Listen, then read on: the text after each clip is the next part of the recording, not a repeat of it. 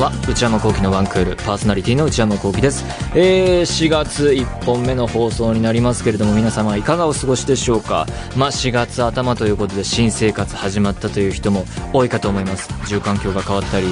学校変わったり学年変わったりお仕事新社会人っていう人もいるかもしれませんね、えー、花見皆さんされましたでしょうか？などなどいろいろ話すのも可能なんですけれども今週はてんこ盛りの内容というか、えー、たくさんお話を伺いたいと思っていますので、えー、本題にも入ろうと思います。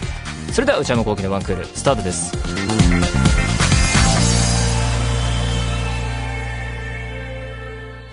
内山昂輝のワンクール今週はこちらです。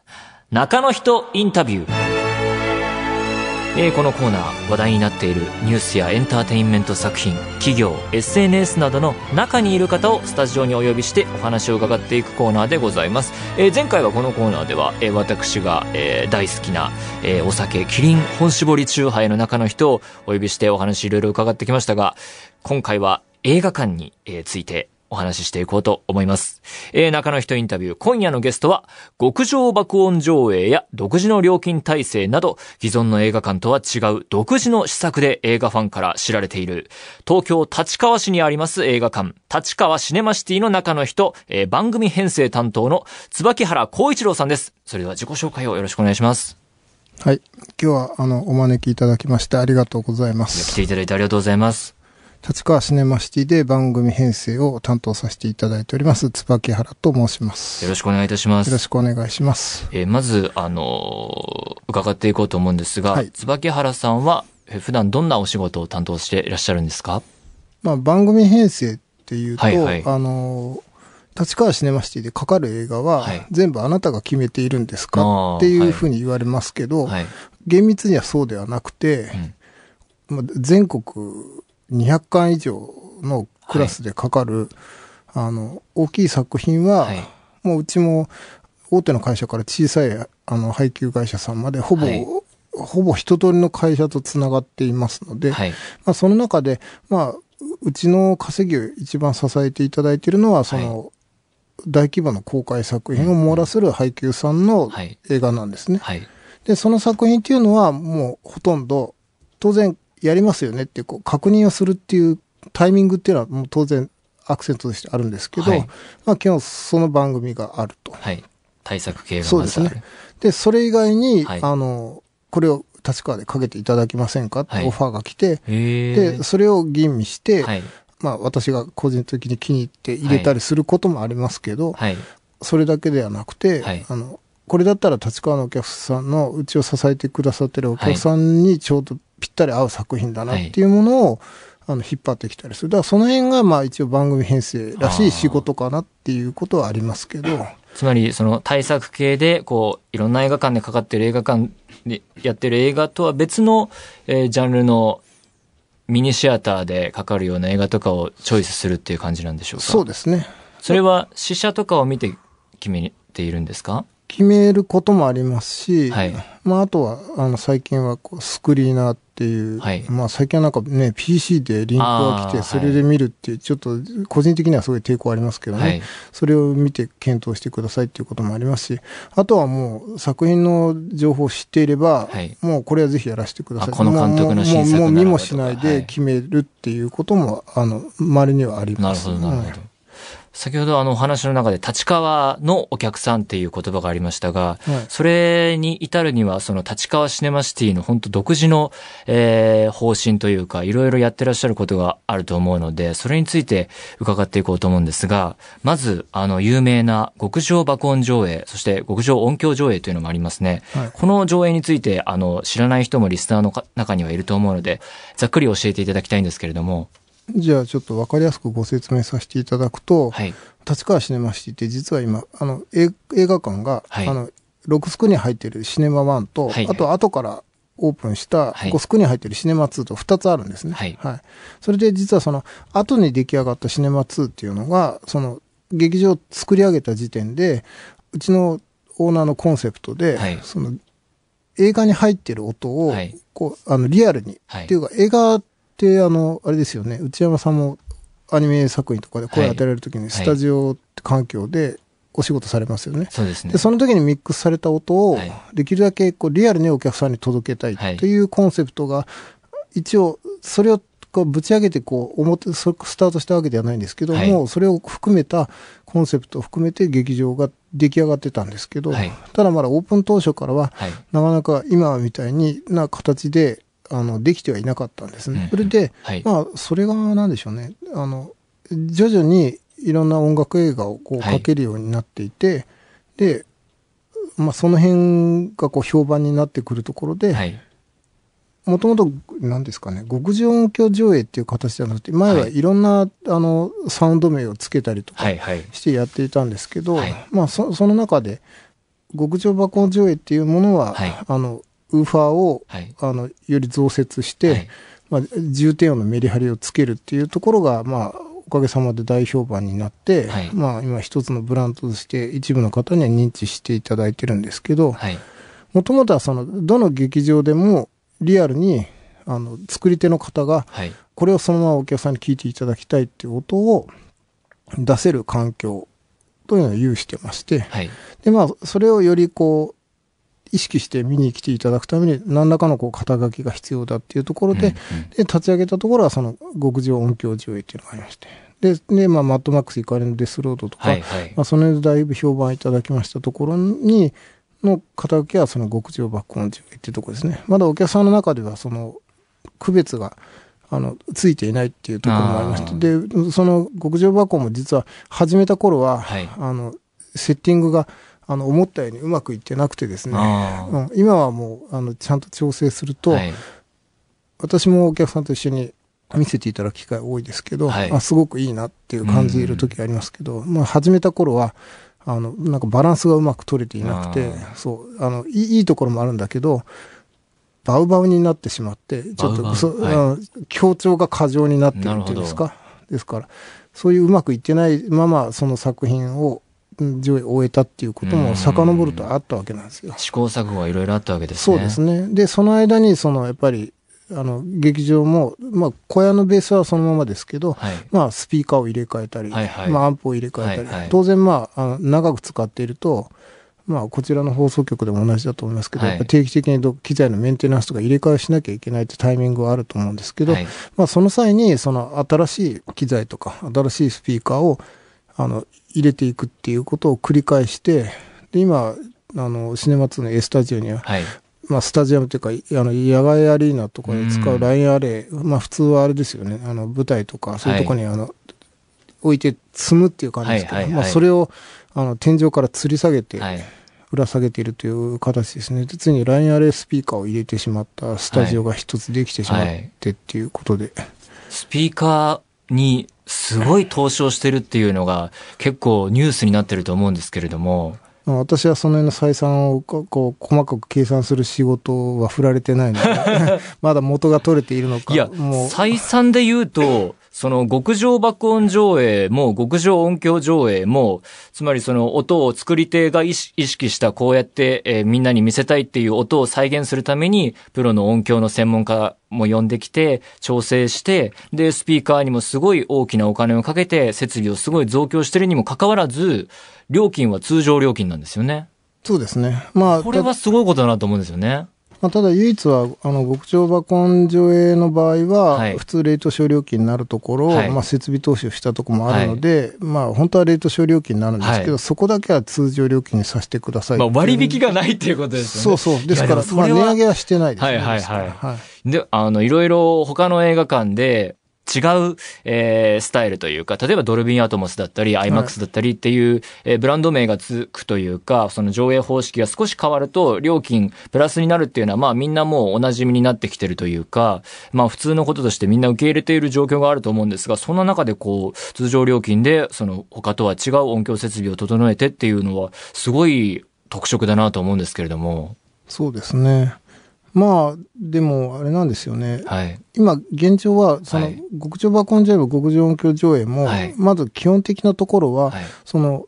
今、内山さんおっしゃっていただいた通り、はい、スピーカーを入れていただいた業者さんっていうのもいらっしゃるんですけど、そのスピーカーを入れていただいた業者さんっていうのは、そのうちの劇場の立ち上げから、うんうん、もう劇場の中の作りですね、はい、立ち上げから関わっていただいて、もうそのうちの建物の音場をもう,、もう理解していらっしゃると。うん、ですから、まあ結局あの、極上音響上も極上爆音上映も、もともと入っているものを、なんかこう、より強調するみたいに、はい、まあ、このネーミングが派手だから、まあ、そういうイメージになってしまうのは仕方がないかもしれないですけど、はい、うちの環境に、そその時書ける作品がより適音になるように、ですから、適音上映と言っても、まあ、ありなのかなっていう。実は元祖の爆音上映をされている、ボイドさんも爆音映画祭っていう、はいはい。ね、掲げてやってらっしゃいますけど、はい、実はあちらのコンセプトも、はい。うん、うちのセッティングの仕方とちょっと全く異なるとこがあるので、はいはい、聞こえ方は違うんですけど、もものすごくあのハマった時に、はい、自分を見せていただいた時に、はい、あ、これは適音ですねって言った、思わず言ったことがあったんですね。だから適音上映。ですから立ち上げた時にうまくいってなかった、あの、新作を1ヶ月やりきってしまった時、あの時は適音ではなかった。はい、極上でもなかったかもしれないですね、ですから。爆音上映だったかもしれないですけど、はい、音を上げたものにはなったかもしれないけれども。ね、だからすごく喜んでいたお客さんもいますけど、はい、なんかバランス悪いなって不満に思ってたお客さんもたくさん振り返ってみるといらっしゃったんじゃないかなっっていうふうに今遡ってみてふっとこれほど独自のことをやろうとなったやっぱり最初の試行錯誤というかトライアンドエラーっていうのは、まああるのかなとは思うんですけれども。そうですね。うん。多分、立川シネマシティファン、この番組のプロデューサーの内田さんも会員になってるんですけれども、多分そういうの、いろいろこう歴史を見、見つつみんな、あの、愛している映画館なのかなと思っていて。で、あともう一つ大きな特徴で言うと、独自の料金体制があって、あの、シネマシティズンという会員制度がありますね。それも、ちょっと簡単に説明しちゃうと、えー、年会費、例えば1000円を、まあ、一般で払うと、はい、平日の入場料が一律1000円になるという。これはですね、はい、まず、一番とかがりをご説明すると、はい、今、うち、あの、周りの劇場がやっていて、うちがやってないことっていうのは、このシネマシティズン料金以外に、あの、いわゆるこう、あの、定期的で曜日の割引をやってないっていうのがあるんですよ。はいはい、例えば一番わかりやすいのは、毎週水曜日のレディースデー。レディース、はい。その時は女性のお客様は1000円。あとはまあ劇場さんによっては月曜日とか金曜日がメンズデーで、はい、メンズデーは男性のお客様が1000円と。あとはまあ劇場によっては水曜日はあのどなたでも1000円っていう日もありますよね。はい、ただ、うちでもそれは以前はやっていたんですけど、はい、その時にやっぱりちょっと疑問っていうか、不満っていうか、あの、それに追われてたっていう状況もあったんですけど、はい、あの、その日にだけお客様がこう集中してくるっていうことですね。はいはい。例えば土日は週末だから、はい、あの、人気先があれば混雑するのは当たり前なんですけど、はい、平日だと、その月火水木は、はい、最近ですとやっぱ週明けの月曜日は結構、あの、ご年配の方がいらっしゃるっていう傾向があったりはしますけど、ただ火曜、木曜、金曜だと、まあ、入りが落ちてしまう。で、水曜日、そうですね。で、水曜日はレディースデーだから、はい、あの、平日なのにわーっと混雑がそこに集中してしまう。だからそれがおかしいなっていう話も社内で出て、だからそれのきっかけで、そのシネマシティズンという形で、その条件をクリアしてもらえば、あの、いつでも、あの、安定した料金でご覧になる。だからこれで、これを入れることによって、そのレディースデーを、あの撤廃したわけなんです、レディースデーはなくして、はい、で、こっちの割あの会員制度を取り入れたっていうことですよね。ねでもこう、まあ、通常一般大人だったら1800円なところを、まあ、年会費1000円払えば、えー、1000円になるということで、800円引きされるってことですから、これ2回行けば、1年に2回行けばもう元は取れるってことですよね。そうですね。これはかなりお得ですよね。うん、ただ一見、その、ああまりお得すぎると、はい、うちが損しませんかっていういや、そうなんですよ。さっきのそのスピーカーへのお金のかけ方だったり、その通常料金だったりっていうので、なんか映画ファンの人は多分もっと払わせてって思ってる人もいるかもしれませんけれども。ただ、冷静に考えていただきたいんですけど、はい、まあおかげさまで、ここ近畿はね、人気の2月とか、あのね、アニメ作品がすごく大量に出て、はいはい、そのどれもがお客さんに好評で、はい、週末はもう、もうすべてのブースが満席で埋まってるっていう状況はありましたけど、はいはい、でも逆に平日になると、はい、そこまではないわけなんですよ。だから空席はたくさんあるわけなんですね、ですか。ら。でも、あのまあ、あと、まあ、平日に映画、平日のこの時間帯に映画を見に来れる、見に来れないっていう方は、まあ、ライフスタイルとかお仕事の都合もあると思いますけど、でもまあ、立川も、まあ、端くれとはいえ東京ですから、まあ、今、今、いろんなライフスタイルの方いらっしゃいますよね。はい、ですから、だから来れる方はいらっしゃる方たくさんいらっしゃる。僕なんかは完全に平日でも動ける日があったりするので、そのパターンですね。うん、ですから、はい、まあ、その空いてる席が、を実は埋めてもらった方が、いいわけじゃないですか。はい、だからそれで、その、基本は1800円だったり、はい、安い日が水曜日の、しかも女性だけしかないっていうのは、結局、敷居が高いだけであって、はい、ひょっとしたら、まあ、映画安売りするものではないと思いますけど、はい、でも、平均金額からしたら、はい、1800円払わないと見れないっていうのはやっぱり、あの、世界的に見てもやっぱり日本の映画料金、入場料金が一番高いとは、ね、今でも言われてますよね。はい。だからそれを意識してるわけじゃないですけど、はいはい、もっと気軽に、うん見てもらうっていうんですか。私はまあ料金設定のどうこうっていうことはあんまりどっぷりあの噛んだことはないですけど、はい、ただ今の編成の立場からすると、はい、先ほどお話したようにいろんないきさつで持ってきてる映画に、やっぱお客さんはこれだけしか来てくれないっていうのは、ひどくがっかりすることもありますし、うん、なんでこんないい映画にお客さんが見に来てくれないんだと。でもそれがこの料金を均等化することによって、はい、一本、今まで、まあ、こう、お財布のことだけ考えて、もう一本見たいけど、一本でとどめてたって人がもし一握りでもいるんであれば、はいはい、その方がこの輪っかに入って、はい、月に2、3回うちに映画を運んでくだされば、あの、実際空席がもっと少なくなってくる。はいはい、そうすると、自然にその、莫大な設備投資したっていうことに対しても、還元が自然に出てくるんで、常にこう、やっぱりお客さんがコンスタントに来ていて、循環している状況がないと、はい、だからその設備投資の、はい、あの、負荷がそのままのずっと引きずる形になっちゃいますよね。なるほど。うん。だからもう企画もしなきゃいけないですけど、はい、普通にかかってる映画もたくさんあるし、それはただ、のんべんだらりとかかってるわけではなくて、見てほしいって意思を持ってかかっているっていうところを、まあ、料金で意識してもらうことは難しいかもしれないですけど、まあ、お客さんがそういう気持ちになってくれたらいいなっていう。立川シネマシティってイメージされるのがリピーターが多いのかなって思うんですけれども、例えばその最近は SNS とかまあ主にツイッターが発達していて、口コミでこう、あの、例えば音楽映画最近だとボヘミアン・ラプソディだとか、そう、ね,、そういうものをどういう劇場の設備で見るのかとか、うん、IMAX なのかドルビーアトモスなのかっていうところで、でね、えー、立川シネマシティのこのスクリーン何番で見るとすごいいいよっていうのをいろいろこう口コミで伝わってって、じゃあ2回目のボヘミアン・ラプソディここ行ってみようとか、3回目ここ行ってみようとか、まあ同じ劇場で繰り返していくっていう結構状況がもうここ近年の、あの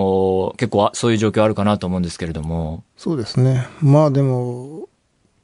自分的にはね、はい、ボヘミアン・ラプソディを20回も30回も見てもらうためにはこの料金体系を使ってほしいんではなくて、はいはい、ボヘミアン・ラプソディを何回かこう間、間開けて、リピートして楽しんでいただくのもいいですけど、はい、それ以外にも、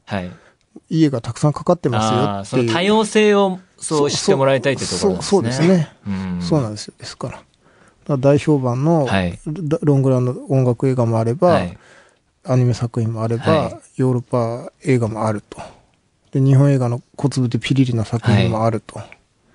見てもらえば来年の日本映画賞をこう、間違いなく席巻するっていう。うそう、見ておいたらその輪っかに一緒に入って楽しんでもらえますよって作品も意識してかけているつもりなので、まだまだその料金の、この料金体系だけでは、はい、まあ、なかなかそこにつながっていかないっていうところありますけど。ああ、救いきれてないものがあるんじゃないかと。そうですね。でも今、ツイッターとか SNS でやっぱりそういう、はい、あこういう番組をうちがかけてくれるんだなって意識して、それを意思表示してくださるお客さんもいますし、はい、やっぱりさっき内山さんが心配してくださったように、はい、こんなに設備投資をしているのに、はい。はい、こんな料金で大丈夫か、うん、そしたらお客さんがやれることは、あの、売店で飲食物を買おうああ、やっぱりそうなんですね。飲み食いをする。そうですね。はい。今はもう、あの、以前よりはもう最近映画に集中したいんで、はい、映画館の中で飲み食いするって、本当ごくたまにしかやらなくなったんで、だからあんまりこうね、どかどか飲食物を持ち込んでいる人を見ていると、はい綺麗に食べてくれるかなっていう目線で見てたことありましたけど、そうですね。でもそういう意思表示で皆さんが、あの、そのね、大きいポップコーンとか、はい、あの、劇場にこう貢献したいんだってそう、劇場に持ち込んでくれているっていうのを見ると、はいはい、最近はもう、それ、そうじゃないのかなっていうみんなはサポーターの意識を持ってくださっているのかなっていうことも過剰意識かもしれないですけど、ね、いやいや、でもそれはあるのかもしれませんね。はい、だから、だからもうお客さんがもう勝手にそう思ってくださるっていうのはすごい嬉しいですね。はいなるほど、なるほど。やっぱりこう飲食物を食べたりするのが劇場のへの貢献につながるっていうのは、ある種あるんですね。うん、まあそうですね。うん、まあやっぱり、でもそれもやっぱり味が悪すぎるとね、お客さんに言われますしね。はい、そこも今、ギリギリの、そこもお客さんの好みに合うものと合わないものが多分うちの中にもあるんだと思いますけど、食べ物の好みってことですか？そう、ホットドッグはこっちの映画館のが美味しいとか。あ好みもありますよね。ありますね、ね、どこどこの映画館のコーヒー美味しいとか、確かになんとなく僕にもありますね。ですよね。はい。はいはい。じゃあ次にの話に移ろうと思っていくんですが、先ほどいろいろな多様性を持った作品のラインナップしていきたいというお話もありましたけれども、立川シネマシティといえば独自の映画のセレクトでも有名で、あの、近い例を挙げると、先日の3月29日までは、ロボコップ、ディレクターズカット、えー、4K 極上爆音上映もやっていたそうで、はい、このこだわりというものは何か、旧作も結構、えー、手広くやってらっしゃるなというイメージがあるんですけれども、こだわりを教えてもらってもいいでしょうか？そうですね。まあ、旧作を以前からやりたいっていうのは、願望としてあったんですけど、実はここ数年で、はい、その、外国映画って実はもう今かなりの数が、はい、あのリマスターしてデジタル化されて、はい、世界各国いろんな劇場で上映されてるんですよ。それは日本よりもまだ海外の方がもっと、まあ、あのインターネットとかで、あのサーチするとわかりますけど、あもうこんなものがデジタル化されていて、そう。シーズンによってはクリスマス映画とかが、はい、例えばホームアローンとかダイハードとかがクリスマスにイギリス全土とかで上映されたりしてるんですよ。はい、そう。ですからもうそういう流れが当たり前になってきてる中で、ロボコップに関しては、はい。一回この 4K 上映の前に、はい、あの、うちの方で独自に企画して、ちょっといろいろ、あの、工面をして、ブルーレイ上映をさせていただいて、一、はい、回上映を形にしたことがあったんですけど、はい、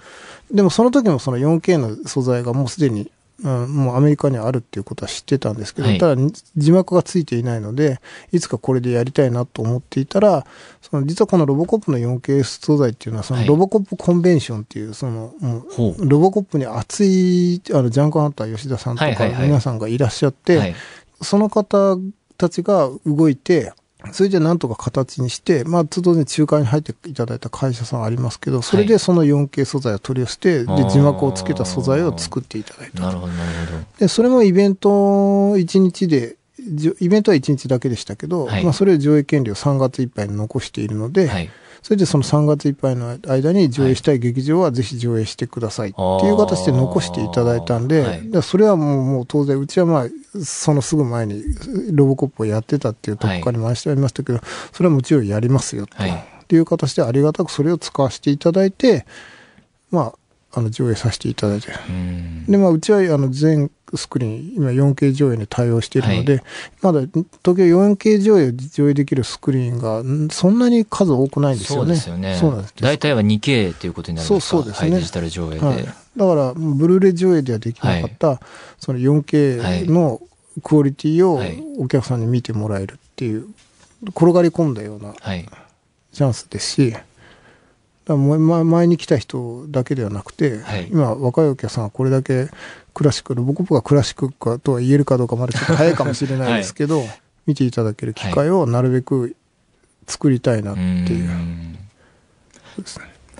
ということでいろいろ伺ってまいりましたが、今週はもう残念ながらお時間になってしまいましたので、また、えー、来週の、えー、番組の中でもお話を伺っていこうと思います。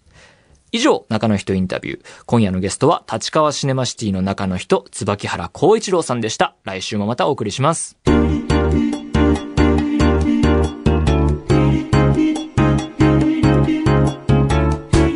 内山幸輝のワンクール。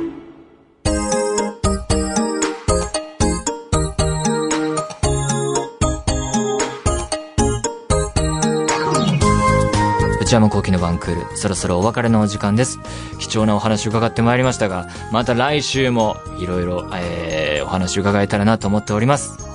番組では引き続き皆様からのメールをお待ちしています。現在募集中のコーナーは、オープニングトーク用のトークテーマを提案していただく、内山さん、これで1分お願いします。買い物不詳な私、内山の財布をこじ開けられるような買いな商品をお勧めしていただく、内山さん、これ買いです。